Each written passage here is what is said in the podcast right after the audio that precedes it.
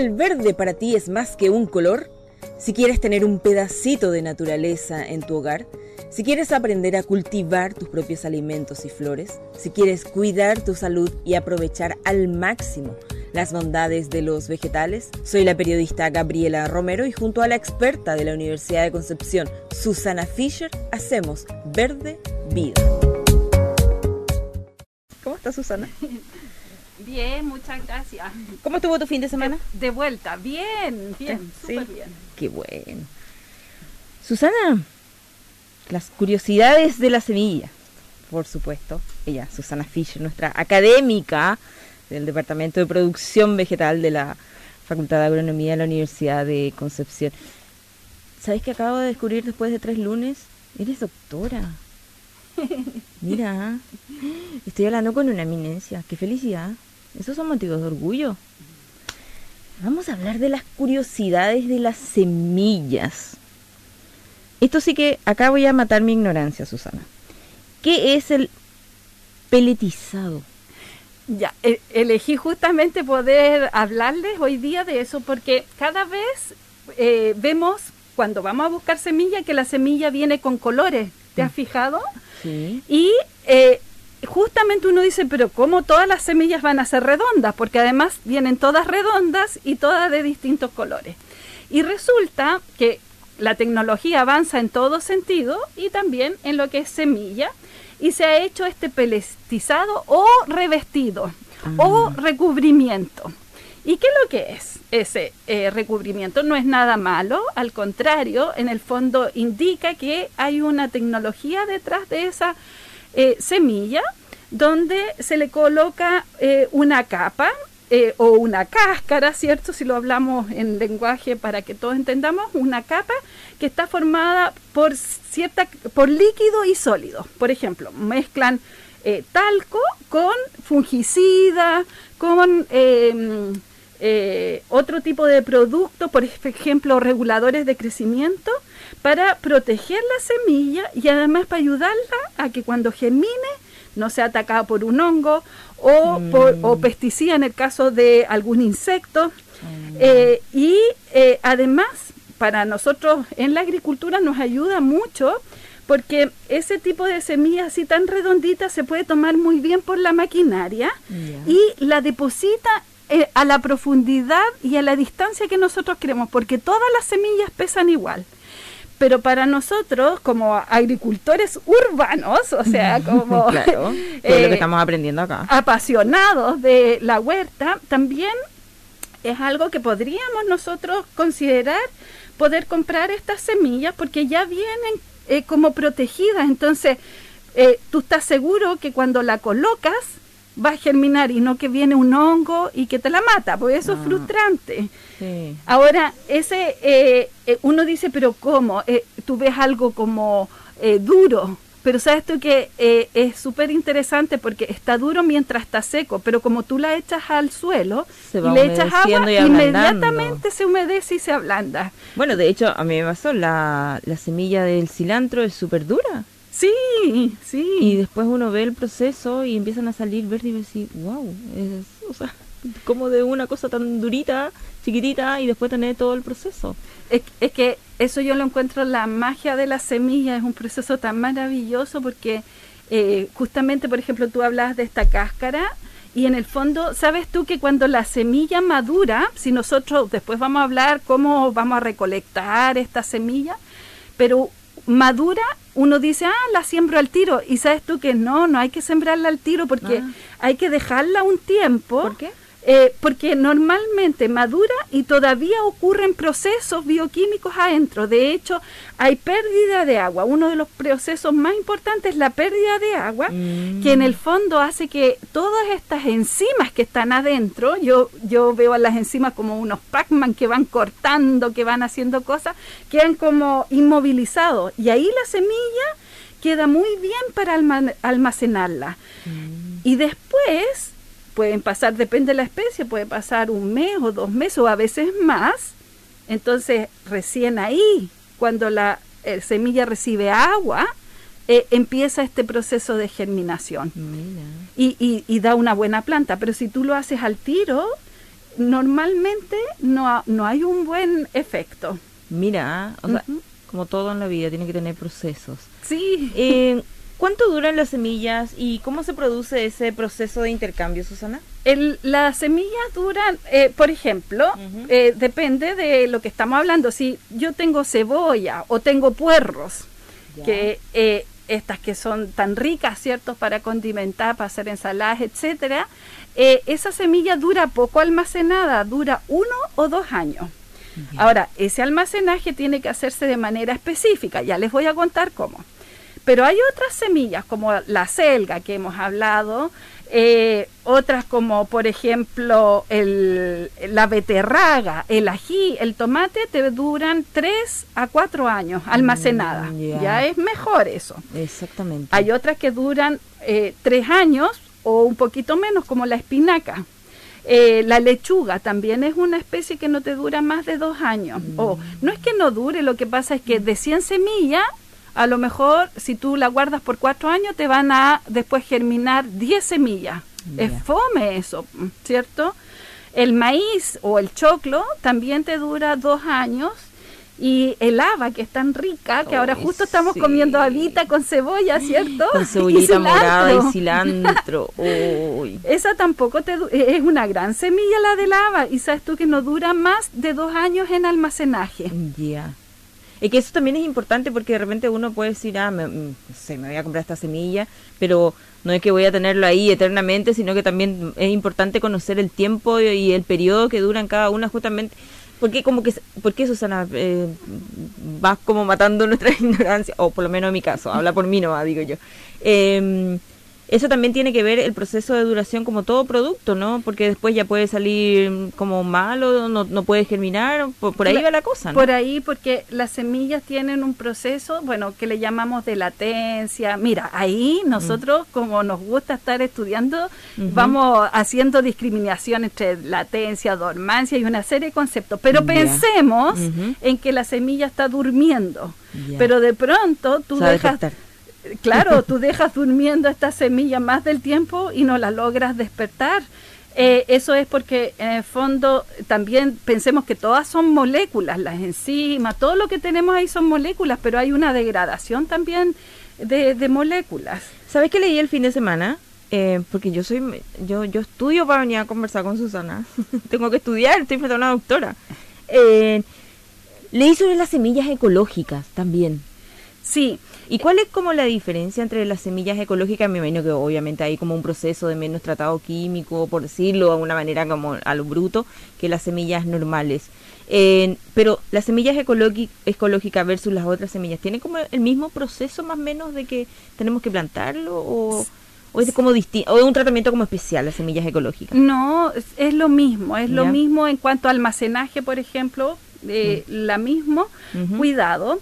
Lo que pasa, la diferencia en esta semilla ecológica, de estas que yo te hablo que generalmente están revestidas con colores, es porque eh, ¿Te acuerdas? En algún programa hablamos de estas semillas híbridas donde hay una intencionalidad del ser humano para producir algo. Es verdad. Sin que sea transgénico. Yo siempre hago, recalgo con esto porque el transgénico es algo totalmente distinto. Eh, entonces hay una intencionalidad y tecnología. Ahí está, por ejemplo, el revestido o este peletizado. Pero en estas semillas ecológicas son aquellas que el ser humano, ¿cierto?, las tiene en su huerta, que podría ser nuestro caso, y que viene la abejita y poliniza una con otra sin discriminar si el fruto que tomó de la madre es redondito y del padre eh, alargado. No discrimina eso, sino que es, eh, dejémoslo a la voluntad, ¿cierto? A la buena voluntad y, y, y, bendecida voluntad, si podríamos decir, de la naturaleza. Mira. Y nos sorprende, entonces tenemos una polinización abierta que llamamos, y esa es generalmente una semilla ecológica, que por supuesto también no aplicamos productos eh, sintéticos, sino que nosotros estamos cuidándola con productos naturales. Pero el proceso eh, de almacenaje debería ser el mismo. Ya. ¿Y cómo se puede, o sea, obviamente, ¿cómo saber si estoy frente a una semilla ecológica? ¿Cómo las diferencio? Eh, es súper difícil. Mira, quizás es más fácil. O sea, si tú lo dices, imagínate que para el resto. es que yo parto de la base de que toda semilla peletizada y puede ser que no, ¿ah? que no esté tan en lo cierto, pero eh, hasta ahora, de lo que yo conozco, lo que está revestido con colores, ¿cierto? Fungicida y todo lo que hemos hablado, no es ecológico. O sea, eso es más fácil, sino que ahí hay una tecnología. Y en general, cuando voy a hacer intercambio, ¿te acuerdas los eh, que habíamos hablado, eh, intercambio de semillas, ahí eh, generalmente son semillas ecológicas en el sentido que vienen de nuestras huertas, pero no tienes manera de eh, saberlo a través de tu visión. Claro, después vienen otros procesos, puedes hacer ahí análisis de genes, qué sé yo, pero no viene al caso. Mira, nos preguntan auditor, está atento, dice, ¿y el proceso, el sabor? Y el cuidado que tengo que tener con las semillas peletizadas y ecológicas también son la misma? ¿Altera el, sabor de los vegetales las, semillas ecológicas? ¿Me está interesado, Ludita? En general, la semilla ecológica, eh, por ejemplo, en el tomate, eh, se nota eh, bastante la diferencia porque tienen en realidad mejor sabor. ¿Se acuerdan cuando ah, en esta zona? No, no es mito. Eh, no, no es mito, pero también no es con todo. Viste que hay, ah, no puedo decir que eso es tácitamente así, sino que, por ejemplo, a nosotros que nos gusta el tomate duro, o sea, durito, ¿cierto? Y que nos dure ojalá harto tiempo, generalmente eso se logra a través de estos procesos tecnológicos donde hay una intencionalidad para ello, pero perdimos el sabor. Y el que el ah. tomate que nunca perdió el sabor es eh, aquel que viene de la semilla ecológica. Yo eh, a los auditores eh, no sé si se acordarán, pero cada vez que le pregunto a una persona que ha vivido en el campo, que, que escucha sus historias de, de, de, los ancestros, dicen el tomate toro de cabeza, me acuerdo siempre, pero hablan de un tomate grande, jugosito, rico, sabroso que lo están tratando de rescatar, pero ese es dura muy poco, dura dos días, por ejemplo, desde que tú lo cosechas y ah. empieza el proceso pudrición. Mm. Entonces, ganas por un lado y pierdes por otro lado. O sea, para, por decirlo en, bruto, para industrializarlo y comercializarlo, las semillas ecológicas no mucho, ¿no? Es más eh, para consumo de casa y para la agricultura orgánica también, porque ah, también sabemos que tenemos, por suerte, cierto, varios mundos. Si fuéramos de un solo Bueno, de hecho, cuando uno va de repente a las verdulerías, em, eh, me ha tocado que, por ejemplo, dice eh, palta orgánica versus las paltas así. Y claro, también igual son un poquito más caritas. Pero eh, yo hice la locura y compré una palta orgánica. Y claro, que era casi como oro verde pero te prometo, Susana, que lo comía así con la cuchara y sabía a palta. O sea, era palta, ni siquiera tenías que condimentarlo, no ponerle nada, era palta. Entonces, igual el sabor. Sí. Entonces, como dices tú, sacrificamos una cosa por otra. Sí, en general lo que se sacrificó es el sabor. Igual se está trabajando en eso, pero siempre demora hasta que llega a nosotros los consumidores. Sí, es verdad.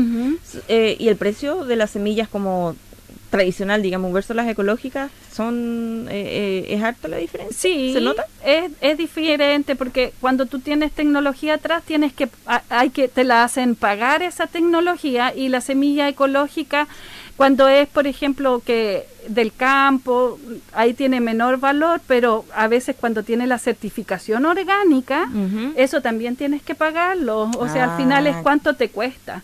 Eso. O sea, hacer una producción ecológica igual tiene sus costos extra. Es muy difícil, súper difícil. Es un, mm. un, gran desafío para nosotros como agricultores, es un gran, gran desafío. Tienes que hacer eh, de todo de manera orgánica y eso te implica más mano de obra, por ejemplo. Hay, un trabajo más extenso. Es más extenso, sí, mm, sí. Mira, pero igual eh, uno observa hoy día que también es bien apetecida la, la, agricultura orgánica. Sí, sobre todo con esta pandemia, por ejemplo, que nos ha remecido en varios aspectos, uno dice, chuta, cuán artificial vivo y, quiero volver a la naturalidad, ¿cierto? Y qué tan artificial también son las, lo que estamos consumiendo. También, también. Entonces hay como una conciencia también más, más ecologista, sobre todo uno lo, lo ve en la generación sub 30, de que están preocupados y ocupados de qué es lo que de, de, qué es lo que comen no tanto así como de una industrialización por decirlo y ahí también la agricultura eh, tomó, tomó protagonismo. Eh, y bueno, y si queremos comer, si queremos retomar el sabor, tenemos que pagar un poquito más. Eh, pero ¿tú crees que en algún momento se puede avanzar como a la mitad una agricultura ecológica y la otra mitad una... O, o- o eso es difícil que lo veamos en, por lo menos en este tiempo. Mm, yo, eh, a mí que me gusta la agricultura ecológica, lo digo, eso es mi, mi persona como ser humano, Susana Fi- Fischer, ¿no? Como docente siempre tengo que mantener mi neutralidad como investigador también. Por supuesto. Pero como persona me gusta más la agricultura eh, orgánica, ecológica. Pero y ahí entra la otra Susana que como científica empiezo a sacar mis cálculos y no es fácil. Mm. No, yo yo creo que mi generación no va a ver esto de que seamos abastecidos por la mitad agricultura ecológica y la otra mitad tradicional o Mm. con, con usando estos productos sintéticos que tampoco es que sean todos malos, lo que No. pasa es que hay que ser responsables en su uso y ahí está el problema, que a veces no somos Es la responsables. responsabilidad, es Sí. verdad. Pero cuando hacemos agricultura ecológica, eh, no es algo que se hace de la noche a la mañana y no es algo que se hace de manera individual, sino que es algo colectivo. En la medida que cada vez haya más, también va a ser más fácil. Y decime, ¿y es fácil eh, o, o podemos empezar por tener un huerto ecológico en la casa o, o- o es, es muy difícil comparado con, no sé, un huerto tradicional, por decirte así? Yo creo que lo ideal es Mm. que uno en su casa, en su departamento, eh, en su parcela, tenga lo más ecológico posible. Eh, o lo que yo le llamo buenas prácticas agrícolas, que es eh, aplicar cosas de manera responsable si es que hay que aplicar. Y eh, porque qué mejor que tú puedas acceder a tu propia alimentación donde tú pusiste tus manos y cosas más bien del mismo ambiente que vas combinando, por ejemplo, esto de que tú pones una lechuga con cebolla, se van eh, ayudando entre ellas. La, la cebolla tiene olor fuerte y obviamente reduce la cantidad de pulgones que hay alrededor. mira. Entonces puedes ir, en el O fondo... sea, se puede partir por casa con se un puede huerto partir, ecológico. sí, y puedes hacer un gran concierto entre plantas que Mm. se ayudan. ¡Ay, qué rico! Dice Susana, semillas condimentarias como el orégano. ¿Eso es semilla? Sí, lo que pasa es que eh, muchas de las condimentarias, como el orégano, ¿O romero también o no? el, sí, eh, tú- el romero también eh, tienen semillas, sí, Ya. es verdad, pero es una semilla chiquitita, lo cual no es una... ¿Más chica que eh, la semilla del cilantro? Mucho más chiquitita. Pero Por la ejemplo, semilla del cilantro es chica. no, eso es grande. Ah, ya. ok.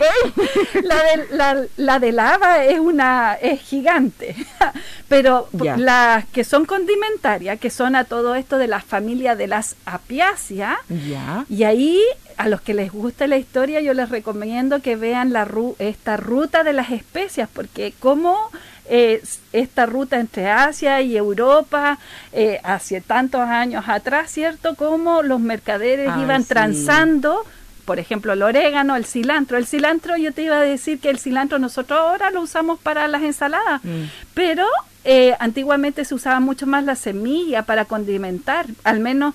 eh, y Bueno, de hecho, por ejemplo, cuando yo cocino pescado en el morterito, yo muelo la, la semilla de cilantro y con el pescado queda, Queda y además es súper aromatizante, es verdad. Sí, o para las galletas de, de Navidad es la semilla de cilantro la que la lleva, Ah, realmente. Y el otro día estuve en Valdivia y comí un salame que se hacía casero y ahí le ponían semilla de cilantro. Mira, bueno, qué muy versátil. Bueno, pero ¿a qué voy? Que Mm. muchas de las plantas condimentarias tienen semilla tan chiquitita y que eh, más conviene que tú las dividas. Por ejemplo, en el caso del orégano, tú puedes eh, dividir una planta madre que llamamos más grande y la divide en otoño. Ah, nada de hacerlo ahora. Siempre cuando tú sacas una estructura de una planta, tienes que hacerlo otoño, invierno, porque ellas están, yo les llamo silenciadas, están Mm. aquietadas. Entonces, eh, eh, la divides o le sacas una patilla, un esqueje. En el caso del romero, por ejemplo, en el caso de eh, la salvia, también hacer germinar semilla de salvia es súper difícil. ¿Por qué? Eh, eh, de- porque eh, tiene una latencia, esto que está dormida, difícil de romper. Eh, ¿Te has fijado que a veces, eh, por ejemplo, los pájaros son unos propagadores de semillas muy buenos porque como su estómago, no sé si se dirá estómago, pero eh, ellos tienen ácidos y esos ácidos rompen esta latencia, entonces cuando Mm. caen, germinan. Pero si no pasa por ese proceso de ácido, no germina. Mira, eh, ¿y es fácil eh, cultivar semillas de condimentos? ¿O tiene un proceso distinto, digamos, a los vegetales o a las hortalizas? Eh, no es tan difícil cuando son un poquito más grandecitas, pero todas las pequeñitas son más difíciles. De, Ya. eh, generalmente no tienes que cubrirlas de, de Por ejemplo, si alguien que nos está escuchando ahora y quiere eh, su propio orégano. Eh, entonces yo les digo que la haga cortita, como me dicen mis estudiantes, Eh. profe, hay que hacerla cortita nomás.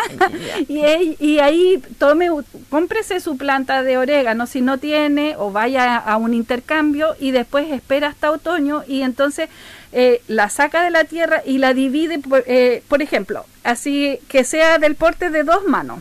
Le estoy dando un ejemplo. Ya. Y esa la pueden dividir en cuatro plantas. Imagínense, o sea, de, de una sacan cuatro. Y esas las hacen crecer y las vuelven a dividir, pero siempre en otoño e invierno. Es mucho más fácil que de semilla. Ahora, Ah, por ya. supuesto que lo pueden hacer de semilla, pero se va a demorar un poco más. Van a, de 10 semillas que coloquen, van a tener cinco plantitas, las otras eh, fue cooperación. Ah, ya. Perfecto. O sea, tú recomiendas comprar nomás la plantita chiquitita y ahí empezar a hacerle el cuidado. Mira, viste que uno aprende, uno aprende. Eh, tú nos dijiste en, en, los primeros programas que había eh, semillas y, después hortalizas que eran como carne perro, la selga era uno de esos. ¿En los, la- ¿En los condimentos también pasa eso o son más delicaditos? Mm, eh, no, en general eh, hay aquellas que son más carne perro, me estoy pensando rápidamente. Eh, una vez que tienes la planta de orégano, esta realmente aguanta el frío, aguanta el calor, en realidad es bastante carne perro, pero hasta que la tienes, digamos. Ah, ya. ¿Cierto? Entonces, de la, se- si tú partes de semilla, te va a dar trabajo, pero ya teniéndola, te va a hacer fiel hasta, hasta forever. Ah, mira. sí. Me ha pasado que de repente encuentro el romero es como tan dúctil porque crece, puede crecer en todos los espacios, ¿o no? Sí, el romero es una planta eh, que, que le tolera mucho eh, el calor, la falta de agua. eh, y además hay muchos tipos de orégano. Nosotros en nuestra unidad vitrina tenemos varios oréganos y son súper distintos, súper ¿Sí? distintos en olor y en crecimiento. ¿Y por qué se da esa distinción? Eh, eh, son distintos ecotipos. Por ejemplo, trajimos eh, de Hungría, pudimos traer un material y eso tú tocas la hoja y inmediatamente eh, el ambiente se llena de olor de orégano y además que crece así medio rastrero, es decir, como apegadito al suelo. Mm. No como el que nosotros conocemos que es más recto. Ah, ya, perfecto. Oye, se nos pasa volando la conversación con, Susana. Susana, nos vamos a ver el próximo lunes. Eh, yo ando con mi huertito, yo le estoy haciendo caso a Susana, así que ustedes también y nos van contando eh, cómo nos va. Hoy aprendimos sobre la semilla, así que, y lo importante es que si podemos tener un huerto ecológico en la casa. Sí, podemos tener un huerto ecológico y a su vez, como estamos ya en noviembre, hacerles acordar que pongan albahaca ahora. La albahaca ya, ya pasaron las heladas, así que pueden empezar a colocar albahaca, como estábamos hablando de O sea, condimentaria. puedo comprar hoy día una semilla de albahaca y la, la- la- Exacto. Ah. O compran la plantita. Yo me dedico ahora a ir y recorrer el mercado. Siempre he ido, pero ahora lo hago con ojos para ustedes. Susana, que tengas una muy bonita semana. Muchas Y nos vemos el gracias. gracias. Un abrazo a todos. Una alternativa sostenible, un hobby apasionante e incluso una terapia para tu salud mental. Somos Verde Vida, el podcast ecológico de la discusión.